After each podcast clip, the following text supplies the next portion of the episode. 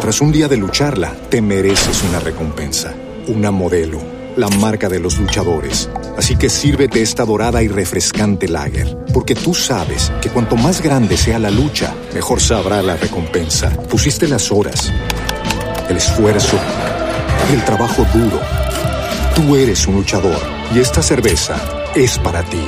Modelo, la marca de los luchadores. Todo con medida, importada por Crown Imports, Chicago, Illinois. With the Lucky Land slots, you can get lucky just about anywhere. This is your captain speaking. Uh, we've got clear runway and the weather's fine, but we're just going to circle up here a while and uh, get lucky. No, no, nothing like that. It's just these cash prizes add up quick. So I suggest you sit back, keep your tray table upright, and start getting lucky. Play for free at LuckyLandSlots.com. Are you feeling lucky? No purchase necessary. Void where prohibited by law. 18 plus terms and conditions apply. See website for details.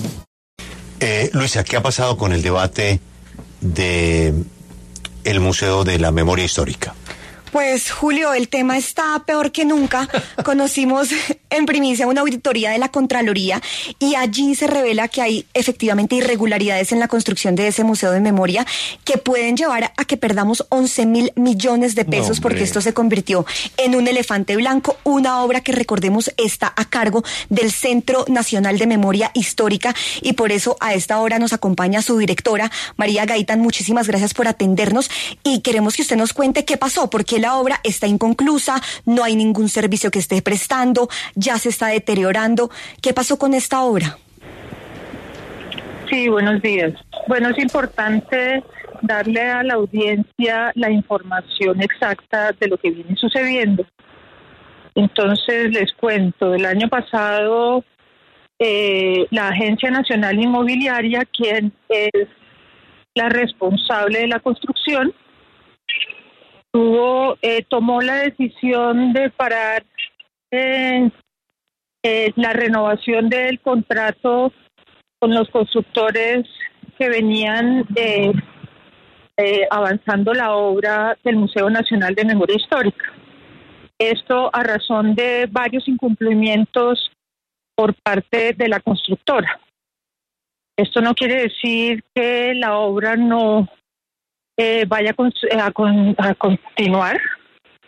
Y por otra parte, no es tan cierto que eh, se vayan a perder esos dineros que usted menciona. Lo que pasa es que sí, en este momento hay un pleito eh, de parte de la agencia contra OHLA. Es importante también aclararle a la audiencia el Centro Nacional de Memoria Histórica eh, no tiene las competencias en su misionalidad de construir el edificio, razón por la cual tuvo que entregarle esa responsabilidad a la NIM. Entonces, si bien la obra está parada, el museo avanza y el Centro Nacional de Memoria Histórica eh, está cumpliendo con los tiempos para el contenido del museo. Directora, pero lo cierto es que hace unos meses usted nos había dicho que planteaban entregar el museo o que el museo estuviera abierto al público y a las víctimas, que es para quienes está este museo, en el 2025. Pero pues ya empezamos 2024, ni siquiera hay un contratista elegido que termine la obra. Es decir, que esto se va a seguir prolongando en el tiempo y que ya no es 2025, sino que plantean un plazo más largo. Es una pregunta eh, que le tienen que hacer ustedes directamente a la Agencia Nacional Inmobiliaria Virgilio Barco, porque repito, son ellos los encargados de la construcción del museo. Nosotros desde el Centro Nacional de Memoria Histórica, la ley 1448 lo dejó muy claro, nosotros somos las personas que estamos eh, eh, en el deber y la obligación de diseñar y administrar el museo. Ese museo ha tenido no solamente en estos últimos meses bastantes problemas en la construcción, pero desde su origen. Es una historia que ha sido muy compleja desde incluso eh, la decisión de eh, no tomar el diseño completo, sino hacer la mitad del diseño, lo que hizo un retraso también en volver a hacer toda la modelación del el, el concurso, pues del proyecto ganador del concurso. Entonces es eh, en efecto una historia bien compleja que se asimila a la historia de la reconstrucción de memoria histórica y esclarecimiento de la verdad en Colombia, que es bien compleja, bien disputada y que hace parte de la importancia que nos ha dicho tanto eh, nuestro presidente Gustavo Petro, que hay tres elementos fundamentales para la construcción de la paz en Colombia, que son la verdad, la educación y tierra. Y verdad hace parte de la misionalidad del Centro Nacional de Memoria Histórica. Sí. Entonces, eh, nosotros, como le repito, en el centro, sí, si bien la obra está en este momento parada, porque hay que hacer unas, eh, unas adecuaciones, además, a la propuesta inicial del diseño, que no se pensó realmente como un Museo Nacional de Memoria Histórica, sino como un museo, eh, como una obra arquitectónica eh, donde las condiciones para un Museo Nacional de Memoria Histórica en Colombia tienen que tener en cuenta el territorio, cosa que no había sido eh, contemplada para el diseño, pero eso son adecuaciones menores que ya están listas y que, como ven, bien lo vengo diciendo, si el museo está en obra física, su contenido está avanza a todo galope y será entregado al país como lo comprometí, nos comprometimos en Sí. abril del 2025. Directora, pero usted dice que los contenidos avanzan a galope, pero lo cierto es que en este momento el eh, director de Museo de Memoria, pues no hay director, porque cuando usted llegó pasaron muchos meses sin que usted nombrara director, llega el señor Edwin Arias y prácticamente a los meses él también renuncia, hace como dos meses, y en ese momento no hay director del Museo de Memoria. ¿Cómo están avanzando entonces los contenidos si no hay director del Museo de Memoria y si usted ya tiene un nombre para reemplazar a Edwin Arias? A ver, primero que todo, el hecho que yo me haya tomado mi tiempo en decidir cuál sería el perfil, el perfil idóneo para museo es la razón que le expliqué anteriormente, que el museo ha tenido bastantes, eh, digamos, obstáculos eh, desde el inicio. Eso nos hizo, me hizo eh, tomar la decisión de tomarme el tiempo necesario para saber cuál era el perfil. El perfil que eh, encontramos inicialmente del señor Edwin Arias, pues finalmente durante la gestión que él desempeñó, no, eh, no realizó las tareas a las cuales le solicitamos avanzar, razón por la cual le pedí la renuncia. Eh, además es que es un cargo de libre remoción y nombramiento. Eso hizo que para encontrar realmente el perfil necesario, eh, me tomé el tiempo eh, pues debido para eh, encontrar a la persona, la cual estamos esperando eh, que nos den la autorización de presidencia para ser posesionada. Cuando ya esté posesionada, les daremos la información de quién es. Directora, permítanos unos minutos, no nos vaya a colgar porque usted aquí ha mencionado mucho a la Agencia Nacional Inmobiliaria, a quienes ustedes les dieron este contrato y justamente nos acompaña su director Nicolás Corso. Gracias por acompañarnos.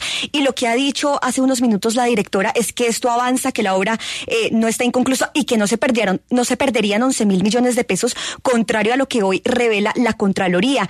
Eh, director eh, de la Agencia Nacional Inmobiliaria, ¿esto es verdad? ¿Ustedes están avanzando en la obra? Luisa, buenas tardes. Eh, a ver, Luisa, un poco, eh, les- digamos, un poquito de contexto para, para tener claridad. Eh, lo primero que hay que decir es que eh, cuando nosotros asumimos en mayo la dirección de la Agencia Nacional Movilidad de Vigilio Arco, el contrato ya había vencido. Es decir, este contrato venció en octubre del 2022, contrato con OHLA. ¿Qué había pasado de octubre del 2022 a mayo? Que OHLA había interpuesto una demanda en contra de la fiduciaria y de la Agencia Nacional Inmobiliaria y llegamos, nosotros digamos, a interponer los recursos que, que consideramos pertinentes. Eh, y digamos una de las estrategias sobre lo que decimos fue dividir el escena, pues dividir en dos el escenario. Uno es digamos todo lo que es el conflicto y el pleito y en ese eh, digamos en la controversia más que el pleito en la controversia que se volvió de carácter judicial lo que hemos hecho es avanzar Uno, en una estimación de daños, en una estimación de daños, cuya estimación de daños es la que da la base para los hallazgos de la Contraloría, que es lo que dicen ahí, que presuntamente hay unos pagos de unas obras que no se entregaron con las calidades eh, que eh, se debían soportar. Entonces, digamos, nosotros lo que hicimos en aras de garantizar los recursos públicos fue con base en ese eh, informe, digamos, de presuntos daños, el cual nos da una estimación, una cuantía estimada más o menos de 50 mil millones de pesos en daños que, repito, están en controversia judicial, interpusimos una demanda, digamos, tanto al consorcio como a la interventoría y al asegurador.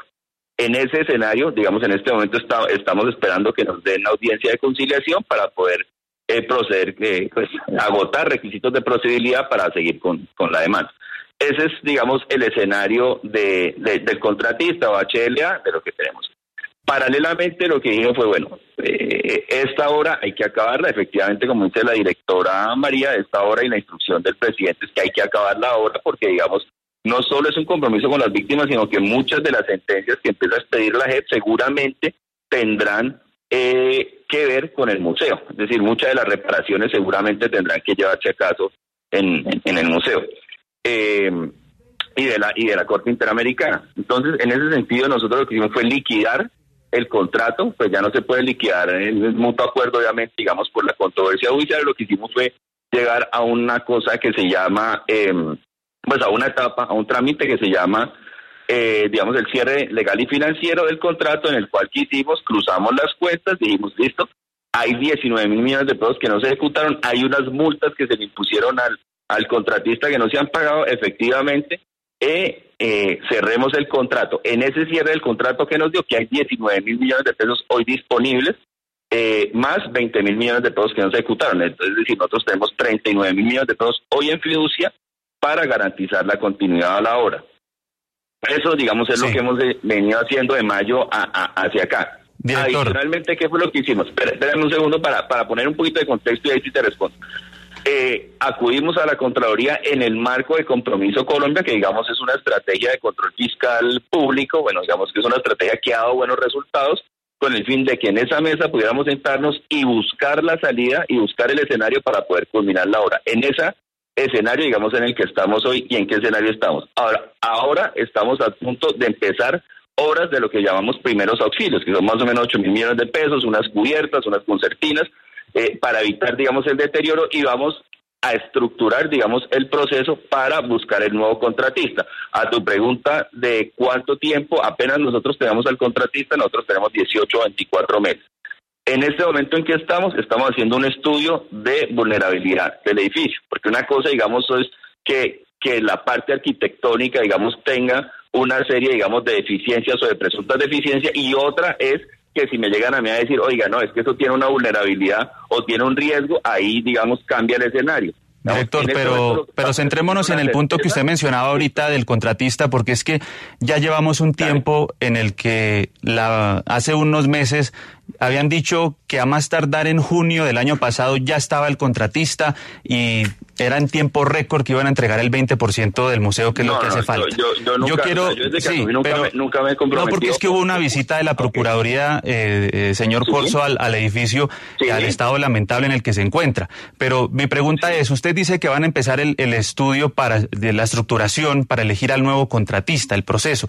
Entonces, ¿cuándo, se elegiría el nuevo contratista y cuándo entonces esperan que esté terminado? En, eh, en dos meses cuando tengamos lo que te, por eso te, quería poner un poco de contexto. Lo primero que tenemos que tener es certeza que lo que hay no se va a caer para ponerlo en, términos castizos, es decir, que lo que se construyó hoy en día no se va a caer. ¿Por qué? Y una sencilla razón, porque ningún contratista me va a asumir una obra que seguramente tenga un riesgo o que pueda tener un riesgo. Por eso lo primero que estamos haciendo de manera muy responsable es haciendo una patología para saber si realmente lo que tenemos eh, es, digamos, o cumple con la norma y con estas normas. En dos meses que tengamos ese estudio, podemos salir a contratar. Eso nos va a dar un derrotero y tengo que ser muy claro con usted. Si nos llega a decir, oiga, esto tiene un riesgo estructural, vamos a estar en un escenario, eh, o si me dice que no tiene un riesgo estructural, vamos a estar en otro escenario. Digamos, a simple vista, lo que nosotros vemos es que hay unos lados o unos o unos muros donde efectivamente seguramente hay que hacer eh, unas adecuaciones y unas demoliciones, no es de todo el museo, y de ahí en adelante empezamos, digamos, a hacer la estructuración eh, bueno, la estructuración, la contratación, porque para acabar la obra, hoy la agencia ya tiene claro qué es lo que se tiene que avanzar para, en, obra para acabar el museo con lo que se contrató. Doctor Corso. Por eso lo que hicimos fue garantizar los 40 mil millones de pesos, saber cuánta plata teníamos y para acabarla si nos alcanzaba con esa plata o no. Finalmente queremos preguntarle la demanda que ustedes le interpusieron a obras con Huarte Laines específicamente, ¿para qué? ¿Esperan que cuánta plata puedan recuperar con eso?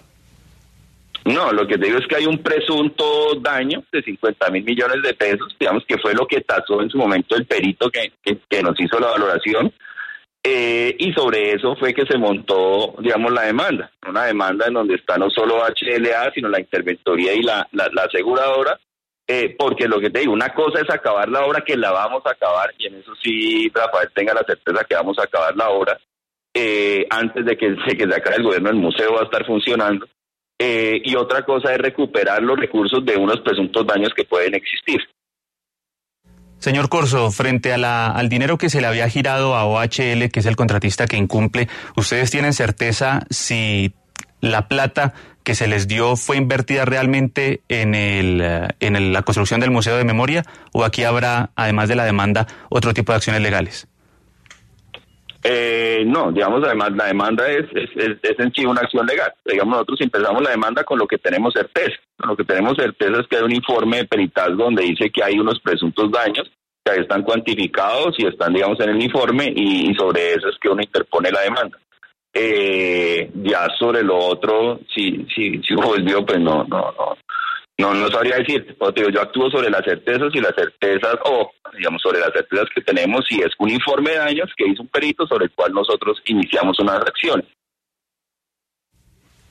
Pues agradecemos a Nicolás Corso, director de la agencia inmobiliaria Virgilio Barco, por haber estado con nosotros esta mañana en W Radio y estaremos muy pendientes del tema. Tras un día de lucharla, te mereces una recompensa, una modelo la marca de los luchadores. Así que sírvete esta dorada y refrescante lager, porque tú sabes que cuanto más grande sea la lucha, mejor sabrá la recompensa. Pusiste las horas, el esfuerzo, el trabajo duro. Tú eres un luchador y esta cerveza es para ti. Modelo, la marca de los luchadores. Todo con medida, importada por Crown Imports, Chicago, Illinois. Lucky Land Casino asking people what's the weirdest place you've gotten lucky? Lucky? In line at the deli, I guess? Aha, in my dentist's office. More than once, actually. Do I have to say? Yes, you do. In the car before my kids' PTA meeting. Really? Yes. Excuse me, what's the weirdest place you've gotten lucky? I never win and tell. Well, there you have it. You can get lucky anywhere playing at LuckyLandSlots.com. Play for free right now. Are you feeling lucky? No purchase necessary. Void where prohibited by law. 18 plus. Terms and conditions apply. See website for details.